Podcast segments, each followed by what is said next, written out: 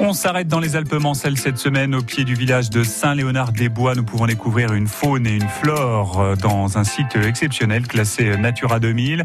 Endroit que nous découvrons avec Delphine Sévenot de France Bleu et Rémi Dujardin qui est chargé de mission Natura 2000. Dans l'épisode de ce jeudi, les questions de géologie avec Delphine et Rémi que l'on retrouve tout près du village. Oui, oui, complètement. Juste au pied de Saint-Léonard.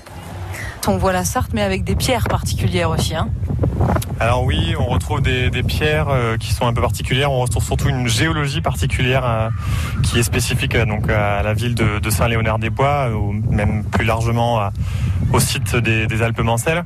la Sarthe, voilà, elle, méandre autour de, Saint-Léonard-des-Bois et elle est en contrebas de ce qu'on appelle le Haut Fourché, donc une, une, immense falaise en quelque sorte qui fait à peu près une centaine de mètres, qui euh, qui est euh, avec euh, une présence de landes, qui est une présence de pierriers, donc des habitats remarquables. Et, et cette, ce haut fourché, il a été formé il y a des, des millions d'années. En fait, il faut s'imaginer que, encore une fois, dans l'échelle des temps, pour nous, ça nous paraît absolument minuscule et on, en fait, c'est quelques secondes dans, dans, notre ère. Mais voilà, il y a des millions d'années, c'était un plateau Saint-Léonard et il y avait la, la mer qui était là.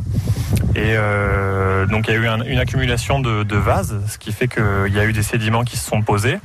Et euh, la Sarthe qui était déjà présente, au fur et à mesure des années, euh, elle a creusé son lit petit à petit dans la roche qui est dure, donc du grès. Et, voilà, les, années ont passé, l'érosion a fait son, travail et a fait le paysage qu'on connaît aujourd'hui avec Saint-Léonard qui, est en, en contrebas, au pied de la Sarthe, en contrebas du Haut-Fourché. Voilà, donc si c'est aussi beau aujourd'hui, bah, c'est grâce à la géologie.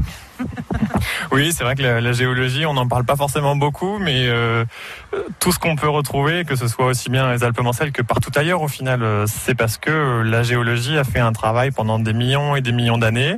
Euh, enfin, c'est une histoire géologique plus le, climat en fait sur le sur le terrain qui, change. On a encore du mal à, le concevoir, mais c'est vrai qu'il peut facilement y avoir en, quelques millions d'années des changements. On passe d'un côté très tropical avec des bruits d'oiseaux tropicaux qu'on n'a pas l'habitude d'entendre, à quelques millions d'années plus tard, à une période où on peut retrouver des mammouths.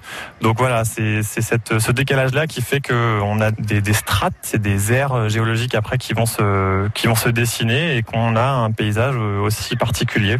Rémi Dujardin, chargé de mission Natura 2000 et dans le dernier épisode de cette série à la découverte du site naturel de Saint-Léonard-des-Bois, nous allons remonter à nouveau loin dans le temps puisque demain vendredi, nous nous intéresserons à un pierrier formé à l'ère glaciaire.